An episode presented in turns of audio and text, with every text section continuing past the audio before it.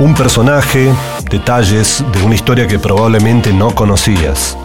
Personas que están en los libros y en internet. Personas que alguna vez fueron como vos y como yo.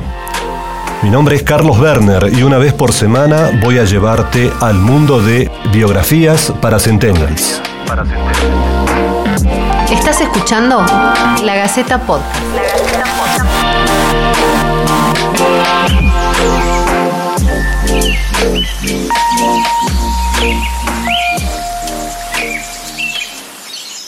hombre de muchos saberes, ejemplo de vida digna y fecunda, que alumbró con su obra el horizonte intelectual de Tucumán.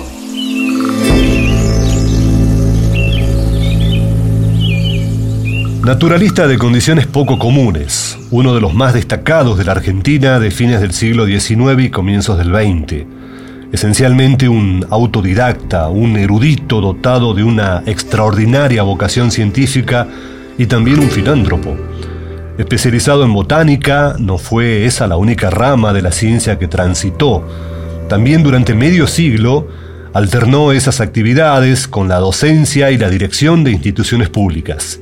Miguel Lillo es, en definitiva, un tucumano que, a fuerza de sacrificio, esfuerzo y talento, se ganó el reconocimiento por su trabajo, sus estudios, su honorabilidad científica y sobre todo por el significado y la trascendencia de su obra.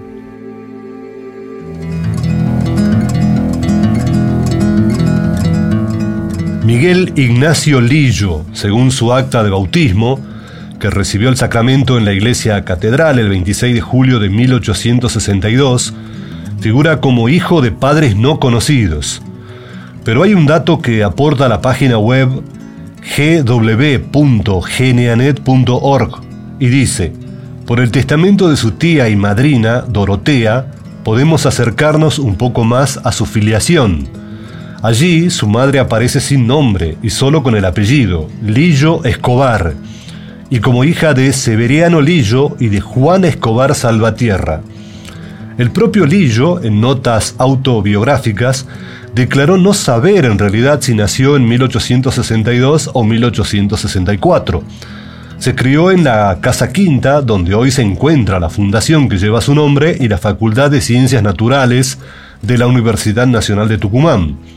El lugar había sido donado a su abuelo materno por el gobierno de Tucumán con el fin de poblar esa zona que por entonces era rural. Fue criado por su madre y sus tías, Melchora y Magdalena. Fueron ellas quienes le enseñaron a leer, escribir y contar, y lo introdujeron en los rudimentos del catecismo. A los 11 años concurrió a un establecimiento de programas oficiales, las escuelas pías tucumanas, hasta que en 1877 fue becado por el gobierno provincial para realizar el bachillerato en el Colegio Nacional, donde culminó sus estudios secundarios en 1881. Según algunos escritos, asistir al Nacional habría sido un premio que logró a los 14 años gracias a un curioso mapa de América que había hecho en tela, dibujado con tinta china y coloreado en tinta verde, ya por entonces se evidenciaba su carácter metódico y su capacidad de observación. En esos años empezó a armar un herbario de flores exóticas que guardaba con esmero. Durante el tiempo que estuvo en la escuela y en el Colegio Nacional, su inclinación se manifestó por las ciencias naturales, la matemática y los idiomas, al influjo de grandes maestros. Lillo no pudo continuar con estudios universitarios debido a su condición económica. Por ello, todo lo que aprendió más tarde debe atribuírsele a su constancia de querer superarse, leer y estudiar. Era de una conciencia firmísima, de una honradez intelectual y científica inquebrantable. Toda su vida fue una lucha contra cierta improvisación y charlatanismo argentino, pero amaba lo nuestro. Dentro de las actividades que efectuó Lillo estuvo la del ser aprendiz de farmacia en 1882. También se dedicó a la docencia. En el Colegio Nacional fue primero ayudante de física y química y posteriormente profesor de física. También ejerció en la Escuela Normal como profesor de Ciencias Naturales en 1889. Fue en esta última institución donde el profesor de química y director, Federico Schickendans, se convirtió en su gran guía. Hay quienes sostienen que el joven Lillo le daba a este científico de origen alemán el amor y la pasión con que luego tomó esta materia a lo largo de su vida, casi tanto como lo inspiraron maestros y viajeros que llegaron a Tucumán, como Germán Burmeister y Amadeo Jack. Incluso cuando Schickendans eh, dejó su cátedra de profesor en 1892, el tucumano lo reemplazó en la dirección de la oficina química. Mantuvo ese cargo hasta sus últimos días, alternándolo con otras ocupaciones. Hay otro momento importante en la vida de Lillo. Sucedió en 1898, cuando hizo un viaje por Europa, visitó los principales museos y laboratorios e inició importantes relaciones con destacados científicos.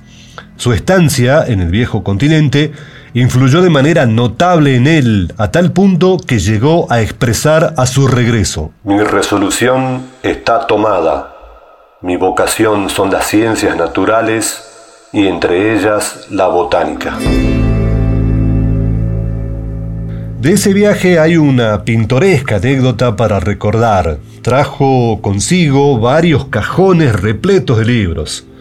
El empleado de la aduana, luego de revisar el equipaje de mano muy exiguo que llevaba, prosiguió con los cajones constatando que contenían papeles y libros. Asombrado por la cantidad de material de similares características, preguntó, Dígame, señor, ¿para qué trae tantos libros? La respuesta de Lillo no se hizo esperar demasiado.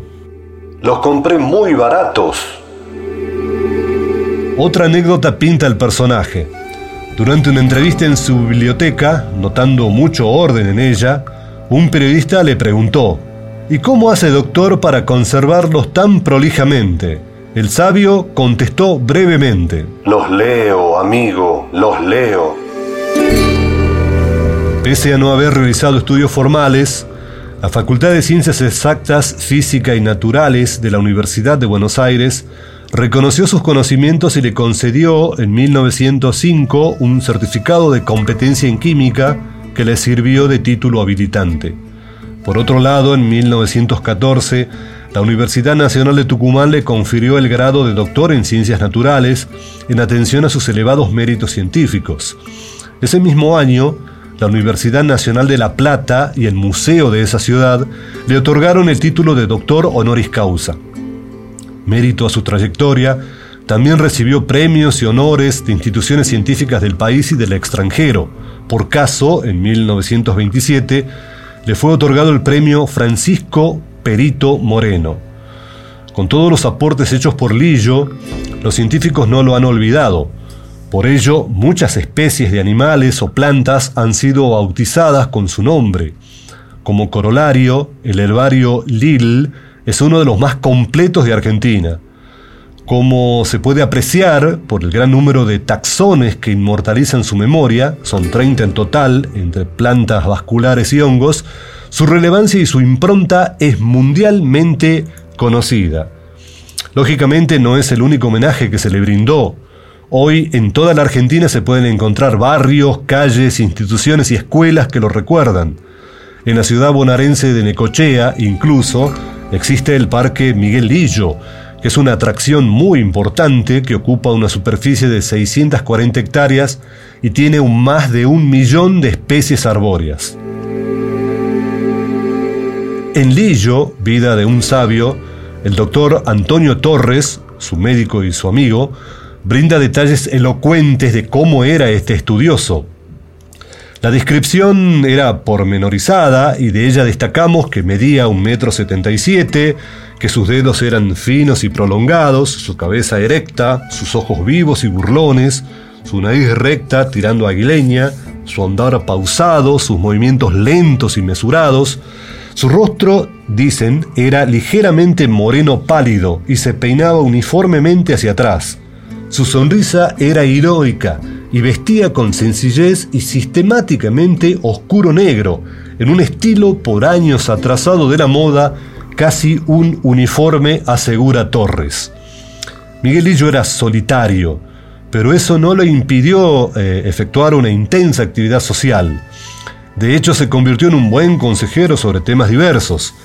También eran famosas sus incursiones en áreas rurales de la provincia, con fines investigativos, acompañado no solo por colaboradores, sino también por amigos. En ese sentido hizo contactos con los botánicos Federico Kurz, con Teodoro Stuka y con otros como los hermanos Doring y Hieronymus, todos profesores de Córdoba. Carlos Páez de la Torre escribió en una columna de la Gaceta en 2018, citando palabras del profesor Lorenzo Parodi, quien lo trató durante unos 15 años. Los tucumanos lo llamaban el mudo lillo. Cuando se lo visitaba por primera vez, después del saludo de regla, se sentía enseguida una sensación de desamparo. Era menester entrar rápidamente en materia para evitar aterirse. Bastaba entonces una pregunta botánica al azar para conquistarlo. Por ejemplo, inquirir sobre el árbol que se encuentra junto a la entrada. La mudez se transformaba en locuacidad que podía durar horas. Del árbol se pasaba a la consulta de libros, a la opinión de Engler, a la conversación que se tornaba general y fructífera, y se hablaba de la universidad, de la política, de los científicos, de las noticias periodísticas, de los malos artículos de divulgación.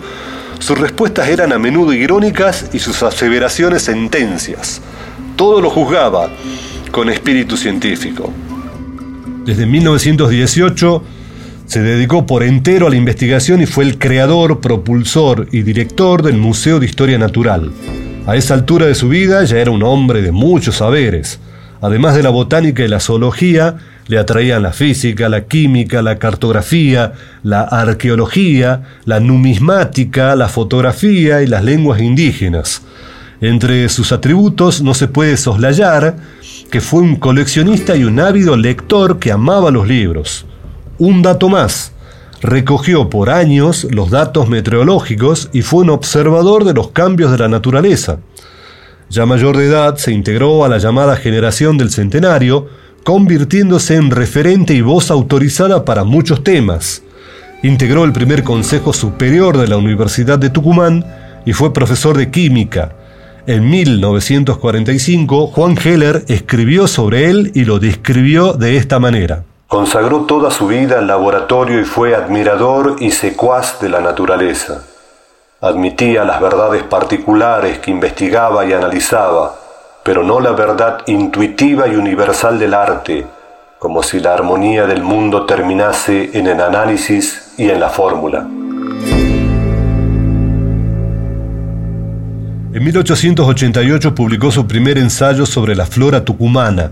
Desde entonces, innumerables escritos llevarían su firma.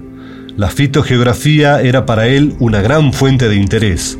A tal efecto, realizó interminables viajes entre 1885 y 1916 por todo Tucumán, resultado de lo cual salió un excelente mapa sobre la distribución de las plantas de la provincia y le agregó recorrido por gran parte de la Argentina, desde Buenos Aires hacia el norte.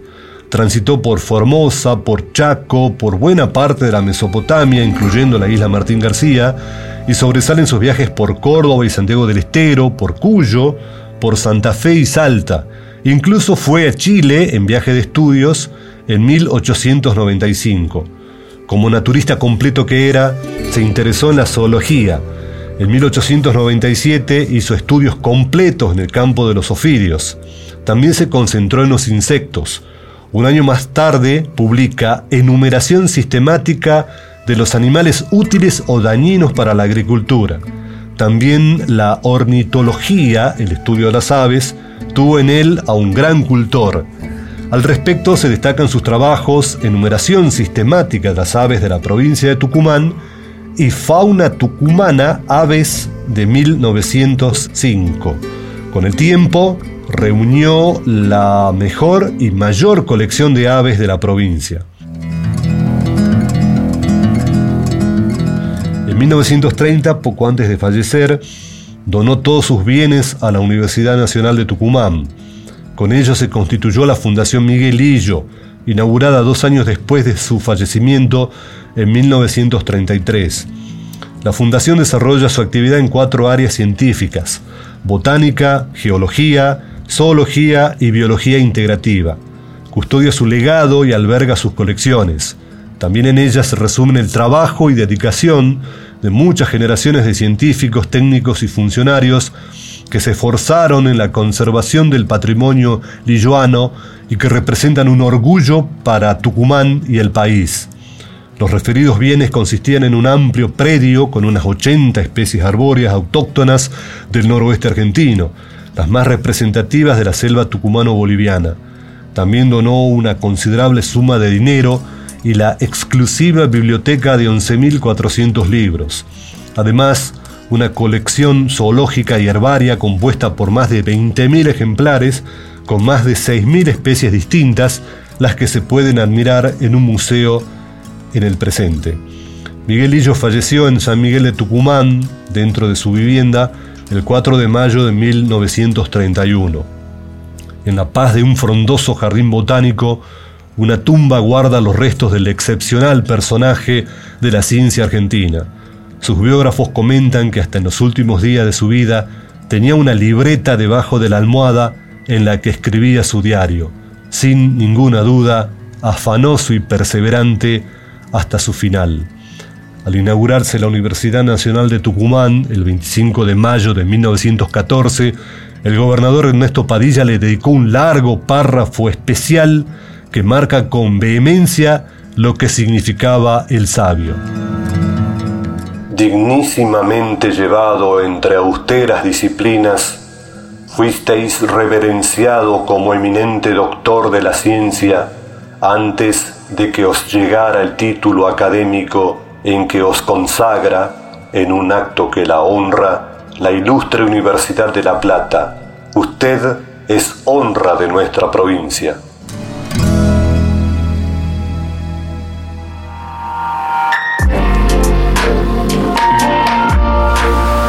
Pasó así un nuevo capítulo de Biografías para Centennials, un podcast de la Gaceta que te cuenta vida y obra de tucumanos que se proyectaron al mundo. Gracias por escucharnos. Seguí nuestra lista de podcasts en todas las plataformas de audio y además dejanos tu opinión en los comentarios de la nota en lagaceta.com o mandanos un mail a podcast.lagaceta.com.ar.